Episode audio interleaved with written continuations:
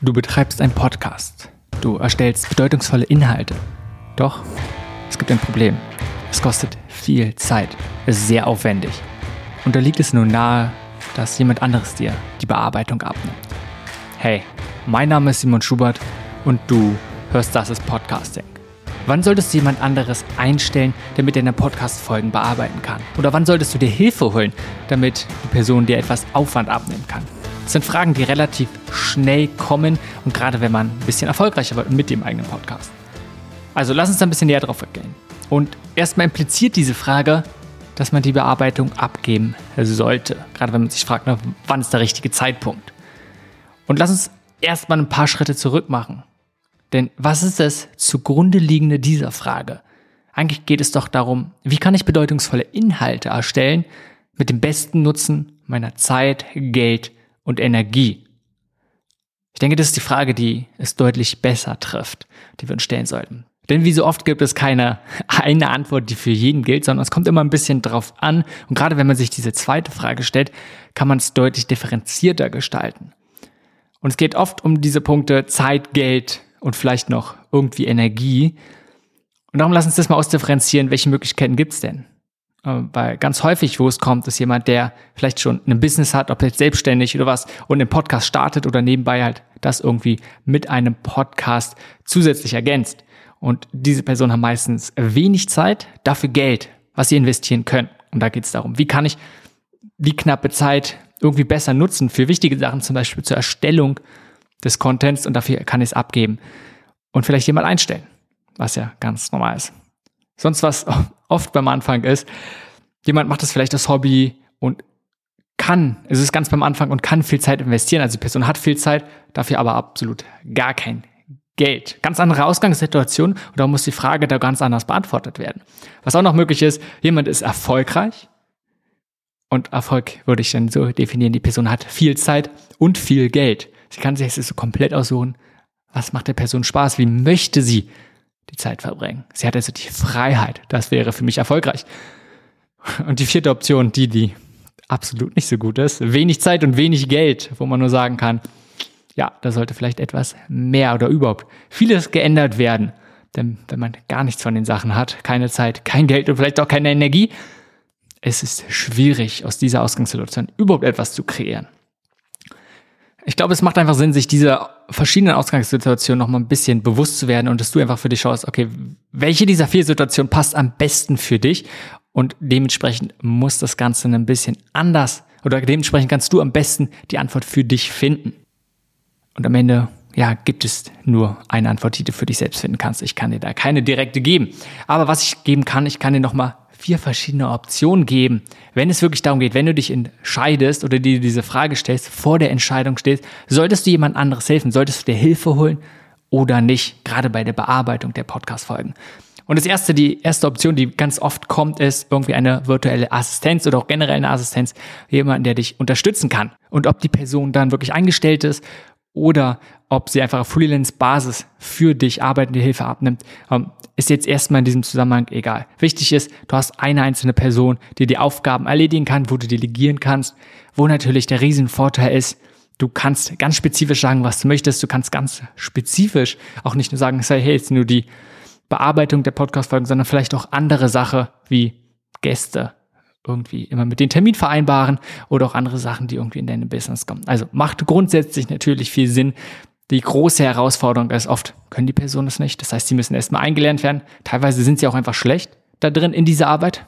Wie auch. Sie haben es noch nie gemacht, noch nie einen Podcast vielleicht bearbeitet.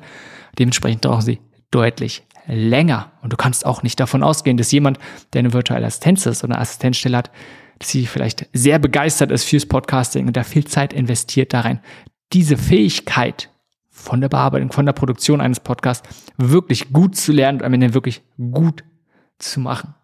Ansonsten einen anderen riesengroßen Irrglaube, den ich in dem Zusammenhang immer sehe, dass wenn man jemanden einstellt, wenn man sich Hilfe holt, dass es erstmal ganz viel Arbeit abnimmt. Nein, oft ist das im, gerade beim Anfang erstmal ganz viel Arbeit hinzukommt. Man muss dieser Person erstmal wirklich viel erklären, erstmal einarbeiten. Das gilt es auf jeden Fall zu berücksichtigen, wenn man sich für eine virtuelle Assistenz entscheidet. Also Option Nummer zwei ist eine Agentur, vielleicht sogar eine Podcast-Agentur zu engagieren, die einem dabei hilft, die Podcasts zu produzieren. Es gibt einige Agenturen, die sich genau darauf spezialisiert haben, die einem das abnehmen. Der Vorteil ist natürlich, meistens sind sie gut in dem, was sie machen, weil sie haben sich darauf spezialisiert, machen es viel, haben hoffentlich viele verschiedene Kunden und machen gute Arbeit da drin. Nachteil erstmal, es kann relativ schnell teuer sein, gerade wenn sie wirklich gute Arbeit machen. Teilweise ist es nun mal auch aufwendig. Ansonsten kann es sein, dass sie auch das sehr standardisieren. Also es ist schwierig wird, wenn du irgendwie eine besondere Herangehensweise hast oder wenn du irgendwas dir besondere Wünsche hast, dass sie da so speziell auf dich drauf eingehen. Muss man also schauen, ob du eine Agentur findest, die wirklich zu deinen Anforderungen passt. Die dritte Option ist, es einfach selbst zu machen. Ich glaube, das sollte man sich auch immer vor den Augen führen. Ja, es gibt die Option und es muss nicht schlecht sein. Erstmal, manchen Leuten macht es auch wirklich Spaß, aber trotzdem ist es auch gerade ganz gut, selbst die Erfahrung zu sammeln. Was bedeutet das, ja, wenn man nicht nur ins Mikrofon reinspricht, sondern wenn die Audiodatei ist, wie wird sie eigentlich produziert? Welche Schritte gibt es? Was kann man machen? Aber was sind auch wirklich die wesentlichen Sachen, die wirklich was bringen? Weil man kann ganz, ganz, ganz viel tun.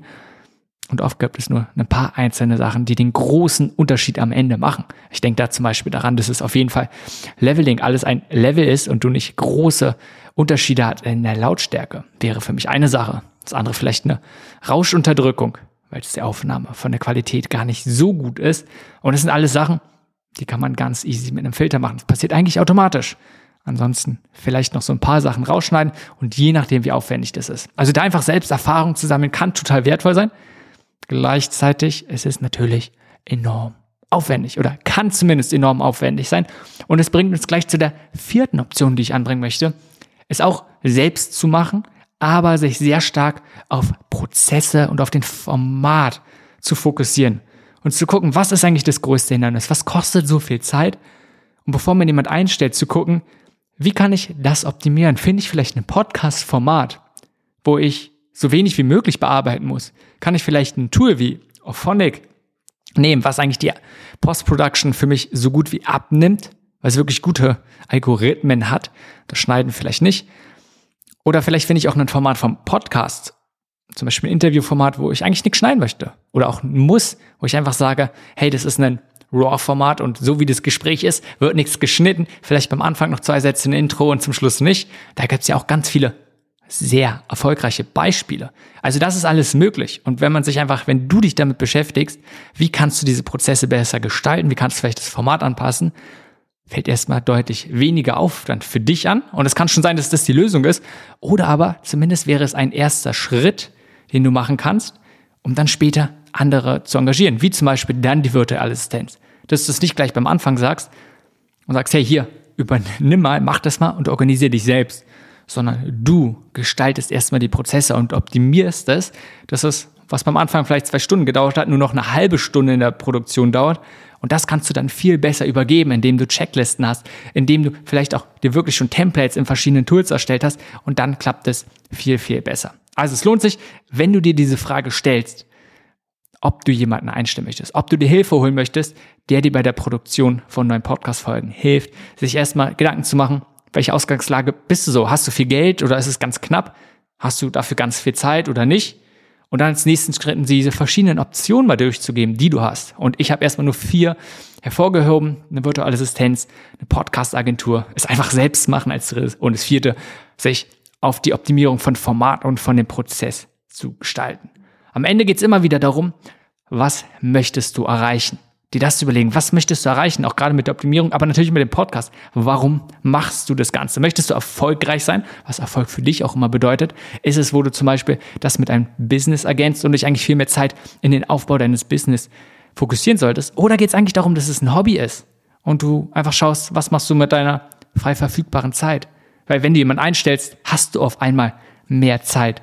Und sich auch schon erstmal darüber Gedanken zu machen, was machst du damit? Weil wenn du sie nicht besser und effektiver nutzt, dann kannst du vielleicht trotzdem einfach die Produktion machen. Also diese Fragen würde ich mir auf jeden Fall beantworten, bevor du dich dafür entscheidest, jemanden einzustellen oder nicht. Auf jeden Fall lohnt es sich wie immer, auf die Optimierung von Prozessen zu fokussieren. Egal was du machst, das ist etwas, was ich dir ganz klar nahelegen würde. So viel zur Frage, ab wann du die Bearbeitung der Folgen abgeben solltest. Wenn dir gefällt, was ich hier mache, erzähle einer Person davon, für die es auch interessant sein kann. Ansonsten erkunde mit mir, wie jeder einzelne von uns etwas verändern kann. Besuche dafür changemakerdigest.de und erhalte regelmäßige Inputs, regelmäßige Inputs von neuen Sachen, die ich entdeckt habe, von Ideen, von Gedanken, von Tools, die ich dann mit dir in einem Newsletter-Format teile. Also changemakerdigest.de. Danke fürs Einschalten und bis zur nächsten Folge.